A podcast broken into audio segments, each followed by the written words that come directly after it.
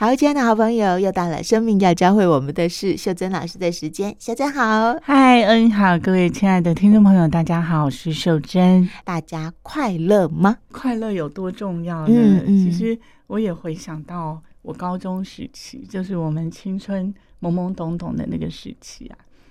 嗯，有一堂非常特别的课，其实高中三年教了什么我都忘记了。嗯嗯嗯。可是那一堂课对我来说是充满意义。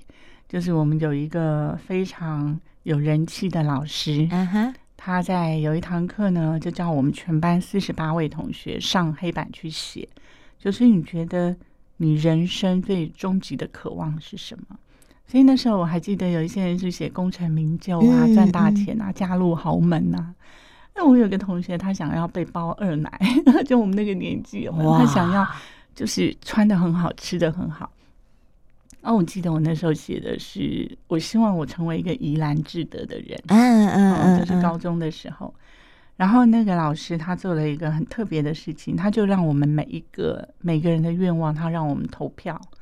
投票呢，只要你票数太低了，就擦掉擦掉。嗯嗯。所以那包二奶的啦，哈，应该很快就擦掉，很快就就擦掉。哎，功成名就也被擦掉了。嗯嗯。好，那最后呢，留在黑板上。大大的两个字就是快乐哦，嗯 uh. 快乐这两个字，那时候老师说了一句语重心长的话，他说：“其实十七八岁的你们啊，就像一张白纸，嗯嗯，你们现在心里可能会窃笑，觉得说我才不单纯。可是当你们五六十岁再回来看，你会觉得现在的你们是白纸，嗯，哦，就高中时候的女生。然后他说，当你在回顾的时候，你会发现。”你的人生到五六十七八十了，你会觉得你要的就是健康跟快乐，嗯嗯，就是快乐，快乐这两个字。然后那时候我们当然心里会有个问号啊，因为我们才十七岁，对啊，对不对？我们要的考大学，要的功成名就，很多很多，对，要有一个非常好的男朋友或老公，那些渴望远远大过快乐，嗯嗯。可是你知道吗？当我们现在再回过头来。我觉得快乐应该是放在这些前面。嗯哼，哦，就是我周围有不少女强人，嗯，哦，可是他们有财富之后，有位置之后，我觉得真正快乐的人其实并不很多。嗯嗯，那个时候理解的快乐，对，会不会也相对的会比较有条件？就是我们会认为说，哦、有钱才快乐，对啊，有房子才快乐。嗯、我有个很帅的男朋友会开车来接我下课才快乐，有没有？不晓得啦，就是那个年纪认知的快乐，对啊，跟我们那个走过千山万水有没有？对然后现在想的快乐反而也许单纯很多。对，现在的快乐其实就是平静，真的哦，就是。那种哎，越来越多时候我可以体会到这种感觉。真的，我每天早上啊，进办公室，然后电梯上来，又或者我爬楼梯上来，闻到我们的呃会客室有那个刚煮好的咖啡香哦，我就会露出笑容，然后我就会觉得啊，怎么这么棒？对，就很简单嘛，对不对？哦，对啊，就会觉得好简单哦。然后我最近发现，我在家里面呢，傻笑的时间越来越多。啊，你好幸福哦！你好幸福。比方说，呃，我先生讲了一段什么搞笑的话，又、嗯、或者我儿子回来分享了一件什么他觉得很很挫的事情，嗯，然后我就会露出傻笑。嗯，我我我最近有发现，我越来越容易快乐，容易就是这样子笑出来。嗯，这是很赞很赞的一个状态。嗯，我就觉得啊，好像变得比较没有以前那么。对，就是松一点，有松一点。对，我觉得那个松一点的感觉挺不错的。嗯嗯，我觉得这个也是要学习啊。嗯嗯，真的也是可以透过学习。嗯嗯，就以前常常其实也不用那么严肃的事情，不用那么认真的事情，就太把自己绑得好紧。现在就觉得有什么关系？对，哎，我觉得这也是一种。终极的放过自己，哎，真的，真的，因为 真的有太多绝对要怎么样，或者是我们应该要怎么样。可是这些放掉之后，你会发现，好像没有这样也可以怎么样，就是也没有一定会变成怎么样。真的，那天呢，我们去上课，然后因为要全身穿白色衣服，然后我就还乖乖的穿一个，比如说长的白色的罩衫，然后乖乖的那种贴脚裤啊，嗯嗯、感觉起来就是嗯，全身上下都有乖乖的。嗯、然后过一会儿就看到我同学啊，嗯、手上拿着一杯咖啡，上衣是一件，这里也是白色米老鼠，下面一件白色海滩裤，一双白色的便鞋。然后我就看着他走进来，我说。可以这样哦，然后他就说为什么不行？然后更夸张的是，另外一个更年轻的那个妹妹啊，也是同学，嗯，她是那种简直就是大腿整个露出来的超迷你短裤，还有露出虚线的那种，有没有？虚虚的，然后我就说也可以这样，可以可以。所以就是我第二天就也穿短裤，因为热嘛，你知道这种天气，我就想，那真的不用把自己。的。对对对，那么拘谨。哎、嗯。欸，我觉得你说到一个重点，哎、嗯，就是他们说越乖的人越委屈，嗯、真的就不晓得为什么一定要这样。越乖的人越委屈，就是我我脑海当中有好几个画面，都是自己从小很早熟，嗯、你会想要扛起父母的责任啊，扛起老师教父母的责任，嗯、就是那种越扛越扛，哎、欸，你就不敢犯规了，对，哦、就是就觉得不能犯错。框架老师说什么一个口令一个动作，所以你知道我如果像刚刚啊约九点半啊九点三十一分我就会心里都会有罪罪恶感，对，就觉得哎呀会不会在等我，会不会怎样？怎样？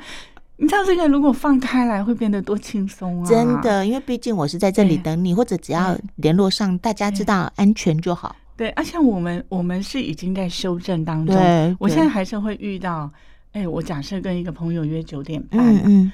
很紧张的人，他很看重你的人，他会紧张到，哇天哪，九点二十九跟三十一都不行，一定要九点三十分整，哦、所以就会有你你会觉得跟这样的朋友相处，其实也会有压力，对啊，就会很紧绷，嗯、跟着，就是、嗯，好像好像自己也不能够稍微怎么样，嗯，啊，或者是这个放开，其实对彼此彼此的调整，我觉得都是比较。比较轻松一些。嗯嗯，我前一些日子啊，看了一段戏剧嘛，哦，嗯、那个戏剧里面一位她她饰演的是大清皇后哦，嗯、然后这个皇后呢，有一次被太后处罚，嗯，处罚要她写类似就是女性应该有的那些美德的一一些东西嘛，啊、然后皇上就觉得很奇怪，为什么他的母亲要这样处罚他的他的那个皇后？嗯、他说。因为刚才我们跟那个太后讲话的时候，我比你多讲了一句话。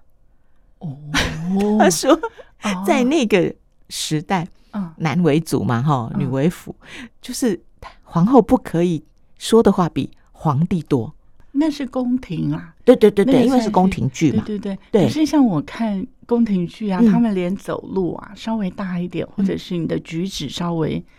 夸张一点，那都是失仪啊！对对对对对。然后我想说，哇，那日常当中我，我们笑这么大声也是失仪，或者是露齿，或者是坐没有坐相，真的，这都是失仪呀。对啊。然后我要讲的是，那是一个很棒的皇后嘛，哦，她说从那一天以后，她就再也不敢做真实的自己了，什么都要得体，得体，得体。所以我就在想，其实当你把这个规矩套在自己身上的时候，其实就会对框架太变得压力超级无敌大，对对对，嗯嗯，活不出轻盈的样子，对，嗯。对，这也是我们可以去看见啊，然后去努力的方向，嗯嗯，真的，因为我觉得年纪大可以试着活得越来越轻松，嗯，因为轻松它还是健康的本源啊，对，就是如果我们想要让自己能够在这个地球上体验的更久一点，也许。这些放掉会比对身体比较好。嗯，就像你的朋友传很多很多跟养生保健有关的文章，嗯、呃，要么就告诉你要多吃什么，要么就是告诉我们要少吃什么。对。然后我最常听到我公公婆婆讲的就是，如果照这样子的呃提醒啊，嗯，能吃的很少。然后每天都在想，这也不能吃，那也不能吃，这样有比较健康吗？哎，你提到一个重要的点呢，嗯、就是这次的台风啊，嗯、就有朋友又发讯息来提醒说，因为台北好几十年没有这么强的风，嗯、所以要我们小心那个铁板哦，会掉下来。他们说会掉下来。他这样一个提醒当然是善意呀、啊，可是就我来说，我会多一个担心。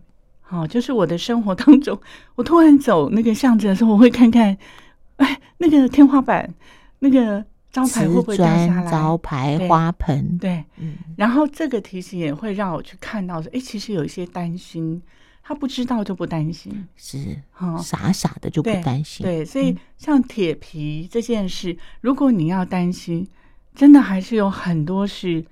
意外，就是意外，其实是防不胜防。是是，哈嗯，所以也是从这个小小一点，我去看说啊，其实人生不用有那么多无谓的担心啊。嗯，我们还是要自己知道自己舒适度啊、轻松感啊，就过自己想过的日日子，然后走自己想走的路就好了。真的，嗯、对啊，就是小心之余，其实可能有更多的部分在人能够掌控之外。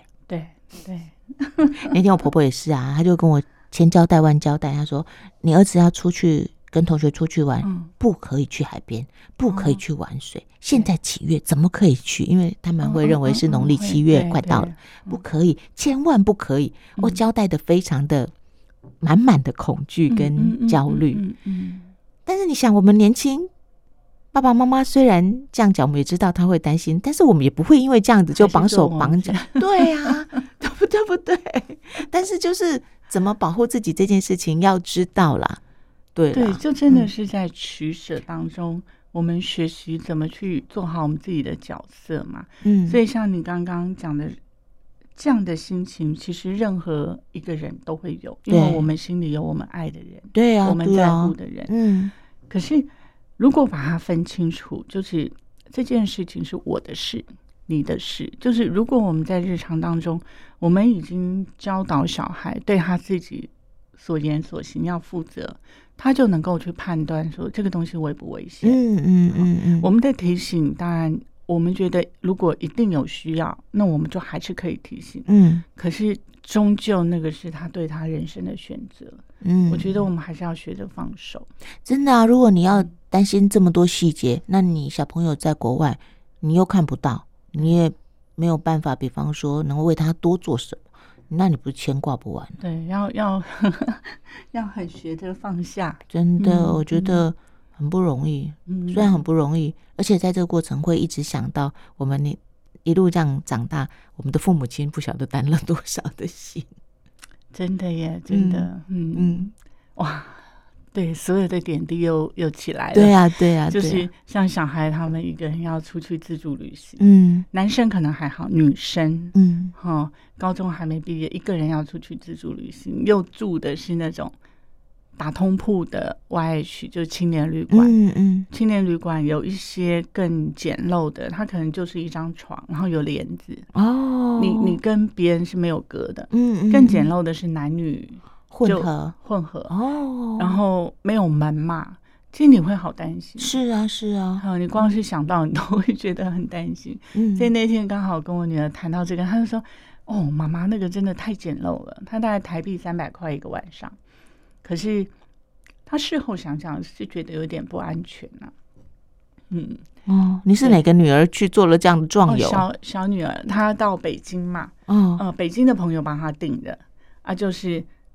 一个人一张床，可是像这些细节，它也是生活当中解决问题的一个练习。就是我第一次去自助旅行的时候，刚好请教一个前辈，他就跟我说：“你知道吗？如果长途旅行啊，搭火车的时候，你的行李要怎么放？”嗯嗯，这个我就完全没有想到。嗯，他说车上会有扒手哦，所以你必须要有一个锁。锁头，嗯，所以你如果去上厕所的时候，就要把那个行李锁在那个有一个放行李的那边。哦，我才想说，我我们之前来来去去看到那个地方，我们就觉得为什么这个地方是要干嘛？嗯嗯。可是当你走过了，你就知道，哦，原来是这样子用的。嗯嗯嗯嗯。我觉得还是可以。可以放手让孩子练习，嗯，哦，去解决他们的挫折，是确实也要让他们练习。我们又不会一直在他们身边，嗯，这个能力很重要。对，然后这次准备这个议题，我就看了哈佛跟耶鲁，他们在好几年前，不知道有没有印象，就大概二零一八年，他们两个大学顶尖的大学，他们都不约而同开了快乐学的课程。嗯哼，好，然后因为那时候台湾也出书了，他们其实那时候造成很大的回响，因为他说学校大概六千多个人，有一千两百个人修。嗯嗯，那就表示说，哎，这两个学校他们其实都是精英，那他们将来有可能会赚到很多的财富，可是他们有可能不是那么。有把握的自己能够快乐，嗯嗯，所以都跑来上快乐学的课程。那我看他们里面综合两个大学里面的核心，我找出几点想要跟大家分享。嗯嗯，好，那有一些其实是我们都知道的事情，嗯，好，其实我们也都知道，只是有一些我们好像没有没有做的很好。好，那我这边再提出啊，我们大家可以一起来想一想，这些有没有可能把它放在日常生活当中，我们来练习。好，第一个就是感恩的习惯啊，是感恩的习惯，感恩的习惯重不重要？感恩，它好像我们常常听，我周围有一些朋友。他说话的断句就是感恩哦，就是他把这个当口头禅，然后想打他。对对，你你就跟他说什么，他都说感恩哦。啊，有一些好像是，就是他已经变成习惯说，可是感恩的内涵，它其实是很深的。嗯嗯嗯，感恩的内涵是说，我们能不能去接受生活当中的无常？嗯嗯，好，我们能不能在每一个逆境当中？